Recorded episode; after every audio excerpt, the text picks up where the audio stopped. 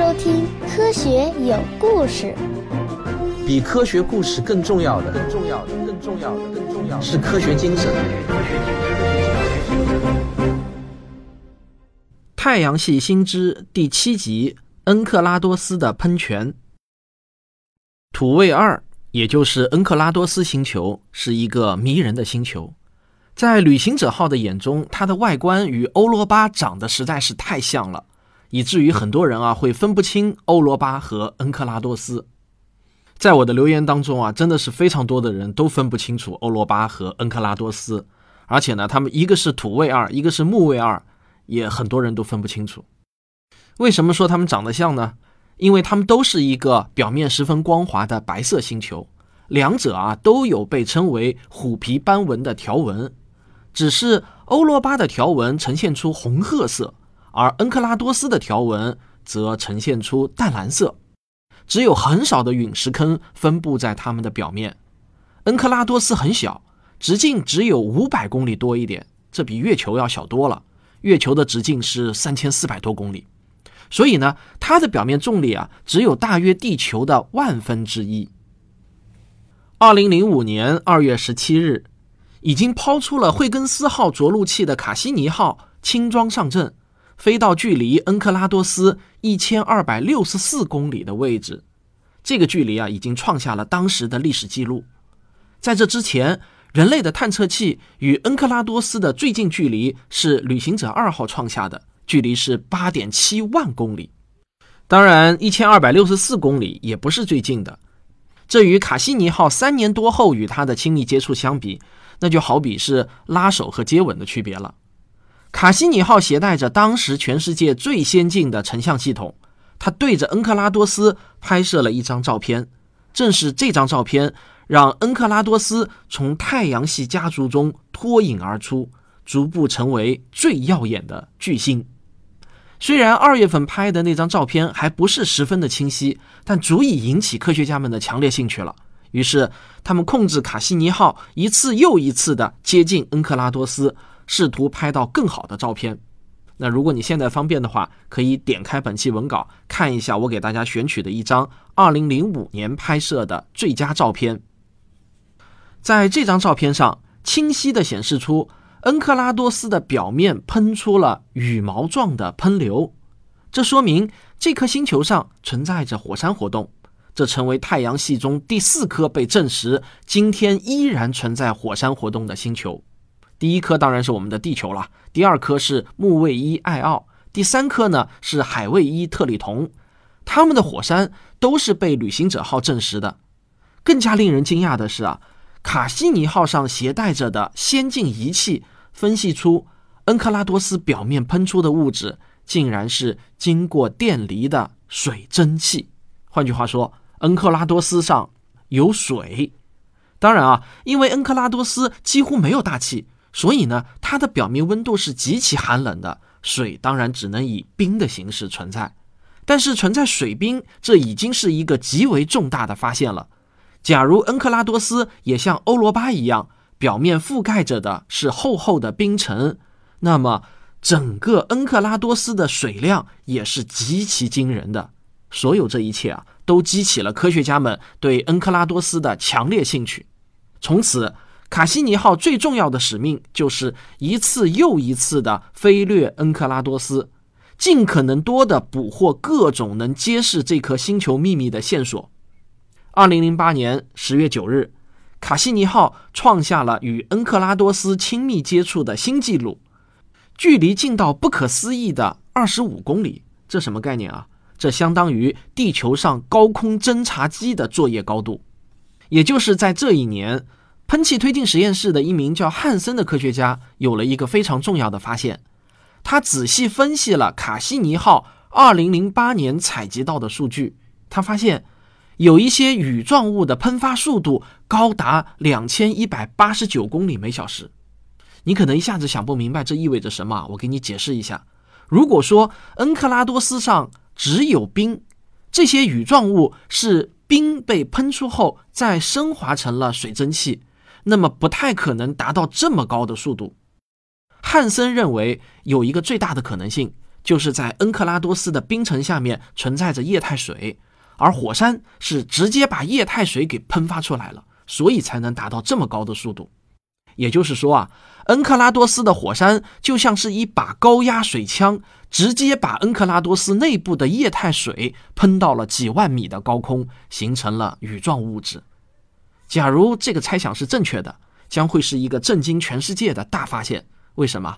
因为这意味着我们继欧罗巴之后，又发现了一个地球以外的海洋。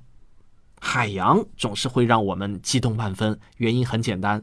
因为地球上的海洋孕育了生命，大家记住啊，凡是与外星生命沾上边的天文发现，都是会引起轰动的大发现。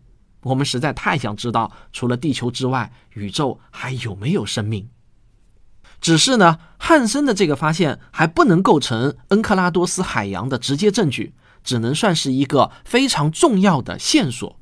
那如何才能证实恩克拉多斯的冰下有海洋呢？有些听众可能想到了，我们在介绍欧罗巴冰下海洋的时候，是用陨石坑的形状作为证据之一的。但很遗憾啊，恩克拉多斯上没有这样的陨石坑。或许是我们的运气还不够好，也或许是因为它的冰层实在是太厚了，也或许呢，陨石刚好没有砸到存在海洋的位置。总之啊，卡西尼号没有找到陨石坑的证据。这件事情曾经一度让美国宇航局的科学家们一筹莫展。令人没有想到的是，这个难题竟然被一位意大利的科学家意外的解决了。那为什么是意大利啊？大家还记得卡西尼号的三个投资方吗？美国宇航局、欧空局和意大利航天局。虽然意大利航天局出的钱还不到一个零头，但那也是钱啊。他们也深度参与了卡西尼号的数据分析。罗马萨皮恩泽尔大学的卢西亚诺埃斯教授是一位资深的。航天航空工程师，他协助意大利航天局分析数据，他找到了一个非常巧妙的办法来分析恩克拉多斯的内部构成。这个办法呢，绕了很多个弯啊，你要有一点心理准备。那我下面呢，要开始一大段较为枯燥，但非常能够体现科学破案魅力的讲解了。首先呢，卡西尼号在飞行过程中。每时每刻都在给地球回传无线电波，这些电波的发射频率是固定的，这是一个重要的前提。但是呢，我们接收到的来自卡西尼号的无线电波的频率却不是固定的。你知道为什么吗？我的资深听众啊，可能马上就反应过来了，这还不简单吗？因为多普勒效应嘛。是的，没错，因为卡西尼号相对于地球的速度不断的发生变化。所以呢，我们接收到的频率就是不断变化的。我在这个节目呢，就不再给大家科普什么是多普勒效应了。不了解的听众啊，可以自行网络搜索一下。通过频率的变化情况，我们就能反推出卡西尼号的速度变化情况。这种测量精度可以高到令人啧舌啊！在欧洲航天局卡西尼惠更斯号的网页上，我查到的数据是每秒零点二。到零点三毫米的速度变化都能被这个方法测量出来。说实话呢，我看到这个数据啊，真的是合不拢嘴的，远远超出了我的想象。零点二到零点三毫米啊，我真的是被科学的魅力深深的折服。这个速度变化值是探索卡西尼号内部结构的关键线索。那请你开动脑筋想一想，如果你是科学家的话，你怎样从卡西尼号的速度变化中来了解恩克拉多斯的内部结构呢？哈哈，没有想出来，一点都不用难过，否则人人都是科学家了。我告诉你啊，卡西尼号不断的飞掠过恩克拉多斯，每年都要飞掠很多很多次。科学家们注意到，在卡西尼飞掠过恩克拉多斯表面的时候，它的速度值会发生微小的变化。想想看，这是什么原因导致的呢？任何星球的形状都不可能是一个完美的球体，它的表面都一定会有起伏。恩克拉多斯当然也不例外，它的表面有凸起的山峰，也有凹陷的陨石坑。当卡西尼号在这些崎岖不平的表面经过时，恩克拉多斯对卡西尼号的引力就会产生微小的变化，引力的变化。就会反映到卡西尼号飞行速度的变化，而飞行速度的变化又会反映到无线电波频率的变化。你看，科学家们通过电波频率的变化，就能计算恩克拉多斯表面地形的变化。讲到这里，你可能要问了：那么，那怎么能继续知道恩克拉多斯的内部结构呢？嗨，问得好，这个问题才是关键问题。其实，对于恩克拉多斯来说，用频率变化的方式来测地形是完全没有必要的，因为啊，这是脱裤子放屁嘛。为啥？因为卡西尼号的光学成像系统可以把恩克拉多斯的表面地形以非常高的精度绘制出来，根本不需要兜一个圈子来间接的推算，对吧？但是啊，我不知道说到这里，是不是有听众能够灵光乍现，想明白了卢西亚诺埃斯教授的巧妙方法？我继续给你解释啊。现在你假想自己是一个科学家，你手头有一张用照相机拍到的精确的地形图，然后呢，你打算用频率变化的数据再计算出一张恩克拉多斯的地形图，然后你假想自己把计算出来的图和实际拍到的图叠加在一起。你忽略掉那些理论上的系统和测量误差后，你预期他们会基本重合吗？请思考一下。我们先上个小广告，广告回来后我继续揭晓答案。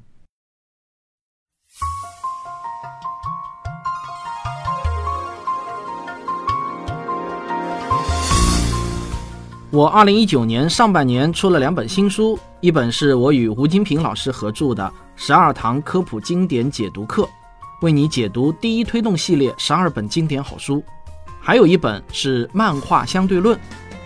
我用漫画的形式为青少年讲解相对论，现在各大网络书店均有销售。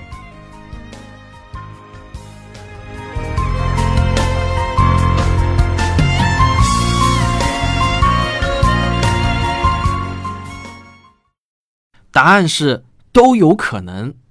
如果它们是基本重合的，说明恩克拉多斯的物质密度处处均匀；如果它们是不重合的，这说明构成恩克拉多斯的物质密度不均匀，有变化。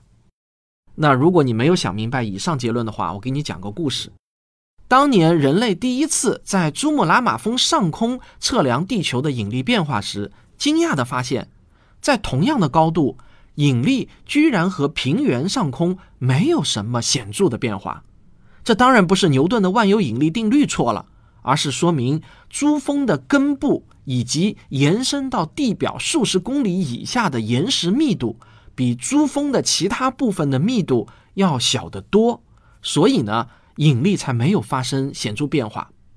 后来人们发现啊，地球上的大多数山脉都有这种密度补偿现象。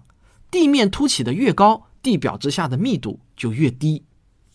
卢西亚诺埃斯教授和他的合作者通过分析2010年4月到2012年5月间卡西尼号多次飞掠恩克拉多斯的速度变化数据，计算出了一张地形图。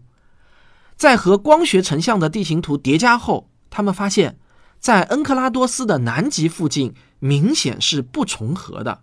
这说明南极地区的底层密度有差异。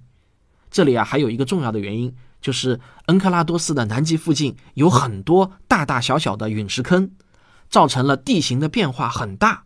那地形变化越大，就越能比较出差异。水的密度比冰的密度大，这用来解释这种密度变化非常合适。好了，那作为科普来说呢，我讲到这里就差不多了。具体的分析方法还会比我说的要复杂的多，但基本原理呢就是这样。引力分析再加上之前的各种间接证据的佐证，使得科学家们可以得出有把握的结论。二零一四年四月三日，美国宇航局正式宣布，计算表明，至少在恩克拉多斯南极附近三十公里厚的冰层之下，有着一个深达十公里的。冰下海洋，这个海洋的面积到底有多大？是否延伸至赤道，甚至呢一直蔓延到北半球？目前还无法得知，存在各种可能性。但南极附近的冰下海洋是证据确凿的。这个研究成果的论文同时发表在了著名的科学杂志上。那这个研究成果一公布啊，立即就吸引了全世界天文爱好者的目光。恩克拉多斯也一跃成为太阳系中的头号明星。科学家们对他的重视程度一下子就超过了欧罗巴。为什么？因为同样有冰下海洋，可恩克拉多斯的地表喷泉直通海洋，而欧罗巴的海洋当时还被认为是冰封在十几公里后的冰层下。你别忘了，这个时候也就是二零一四年，距离发现欧罗巴的喷气雨流还有两年多的时间，人们并不知道欧罗巴也有喷泉。而且啊，最重要的一点是，此时的恩克拉多斯附近。人类的探测器卡西尼号还在正常工作，状态一切良好，完全有能力延长任务，继续对恩克拉多斯进行探测。那接下去我们该怎么做才能得知恩克拉多斯冰下海洋中还有什么其他物质呢？我想你不难猜出来吧。我们可以控制卡西尼号从喷发出的雨流区域中穿过，然后收集雨流中的物质，分析化学成分。卡西尼号恰好具备这个能力。其实呢，到这个时候，卡西尼号早已超额完成了原计划任务，它完全可以光荣退休了。但随着一系列让人惊喜的发现接踵而至，NASA 和欧空局哪里舍得让卡西尼号退役啊？他们不断的投入经费，延长卡西尼号的任务周期。这些决定事后都被证明是无比英明的。因为卡西尼号还将不断的令科学家们喜出望外。美国东部时间二零一七年四月十三日十四时十四时十四是十四是十四是十四，我不念可以了吧？美国东部时间二零一七年四月十三日下午两点，NASA 召开了新闻发布会，宣布了又一个轰动全世界的大新闻。离现在这么近，我估计啊，很多听众还对那次新闻的轰动效应记忆犹新吧。卡西尼项目的科学家琳达斯皮克在发布会上激动地说：“啊，那今天有什么新发现呢？我们从土卫二的雨流中发现了氢，以及它可以在土卫二的海底为可能存在的微生物提供能量。现在我要说，这一发现是卡西尼十二年考察的结果。”它确实代表了该任务的最新发现，因为我们现在知道土卫二存在着支持生命所需的几乎所有成分。我们在地球上所知道的就是如此。So what's new today? The new finding is finding hydrogen coming from the plume of Enceladus and the fact that it could support potentially microbes with energy on the seafloor of Enceladus. Now, this finding is the result of 12 years of Cassini investigations, and it really represents a capstone finding for the mission because we now know that Enceladus has almost all of the ingredients that you would need to support life as we know it on Earth. 最后一句是关键啊！ 琳达向全世界宣布，恩克拉多斯满足人类已知的地球生命形式所需的几乎所有条件。请大家记住，就是从这一刻开始，太阳系中寻找外星生命的头号目标从欧罗巴转移到了恩克拉多斯。那听完这个消息后呢，我就很识时务的把我当时啊正在创作的一篇科幻小说的发生地从欧罗巴改为了恩克拉多斯。那么，为什么说卡西尼号在固态雨流中检测到了氢元素如此重要呢？按照目前人类对地球生命的认知，生命的诞生需要三个必不可少的条件：第一，液态水；第二，碳、氢、氧、氮、硫、磷等几种关键的化学元素；第三，有可供摄入的能量来源。此前卡西尼号的发现已经证实了前两个条件，这次啊，关键的第三个条件也被补上了。卡西尼号上的中性质谱仪证实。在这羽状喷泉中，含有百分之九十八是水，约百分之一是氢气，剩下的是二氧化碳、甲烷、氨等其他分子混合物。这说明恩克拉多斯内部有着某种机制，可以源源不断的产生氢气。这个发现极为重要。这说明恩克拉多斯的海洋底部热水与岩石发生作用，生成氢气。假如恩克拉多斯的海洋中存在生命，那么它们可以利用氢气和溶解在水中的二氧化碳来获得能量，从而产生甲烷。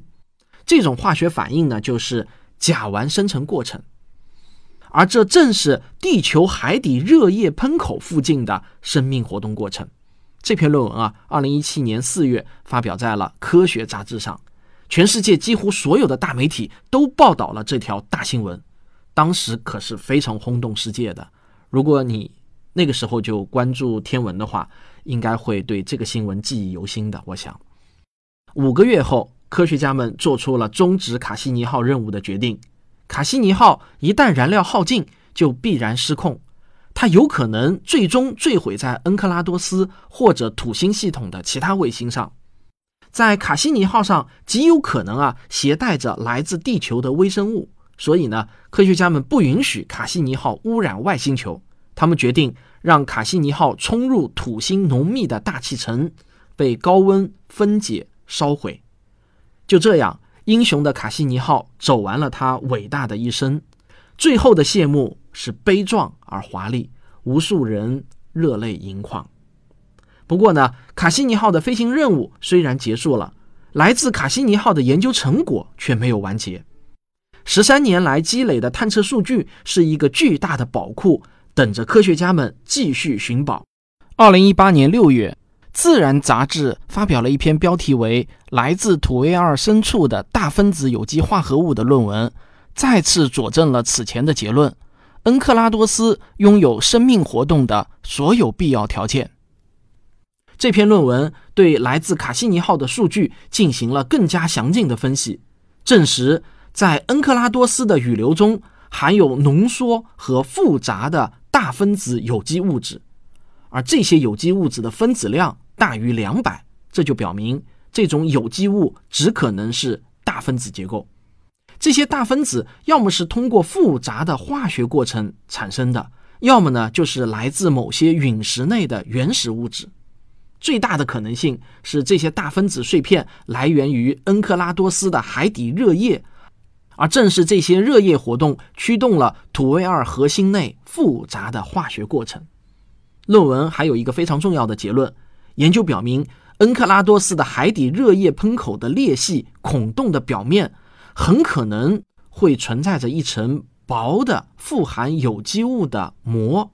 随着这些海底气泡的破裂，就会产生复杂有机物质的核心。那所有这些研究成果，都使得恩克拉多斯的海洋适宜生命生存这一假说更加具备了说服力。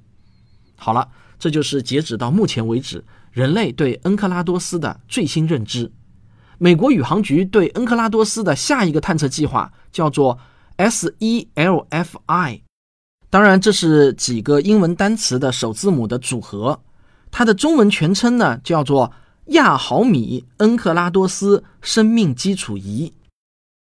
这个计划是发射一颗专门用于探测波长在亚毫米级的无线电波探测仪，它有能力。把恩克拉多斯上空雨流中的所有物质详细的检测出来，这是因为啊，每一种分子，比如说水分子、一氧化碳分子等等，都像是一个微小的无线电台，它们都在发射出特定波长的无线电波。当然，要探测到这些无线电信号，需要极其灵敏的仪器。过去我们的技术达不到，但是现在我们拥有了这种最先进的探测仪。就能通过无线电波精确地探知每一种分子的存在。那关于 SELFI 计划，目前最新的一条消息啊，是2019年3月18日 NASA 的官方推特发布的消息，表明这个计划仍然在顺利推进中。但是具体什么时候发射，我还没有找到任何的消息。让我们一起期待人类揭开恩克拉多斯生命之谜的那一天吧。我在幻想啊。说不定有一位青年才俊听完我今天的这期节目后，立志要探索恩克拉多斯的生命，而在他的领导下，三十年后，一台印着中国国家航天局标志的探险车成功踏上了恩克拉多斯的茫茫冰原。今晚啊，我打算以此为题材做个好梦。好，下一期我将带大家去探索那颗人类探测器最晚抵达的遥远行星——冥王星。咱们下期再见。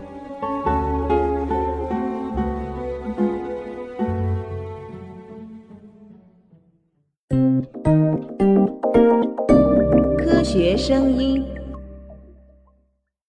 我呢计划把太阳系新知这个节目啊做成一个视频版本，但是呢，这个节目的体量不可能全部像令人惊叹的宇宙的那样方法去做，这个成本就完全吃不消了。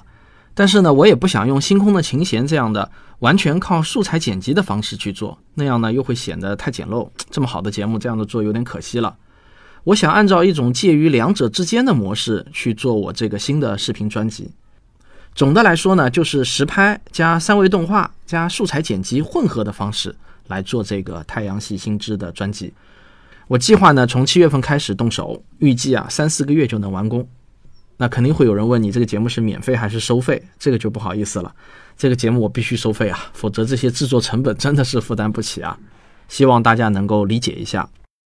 另外啊，马上就要放暑假了。我记得去年暑假的时候啊，我还在热火朝天的开工，开始做视频类的节目。但是这一年过去了，我现在已经有了总共一百多集的视频节目问世了。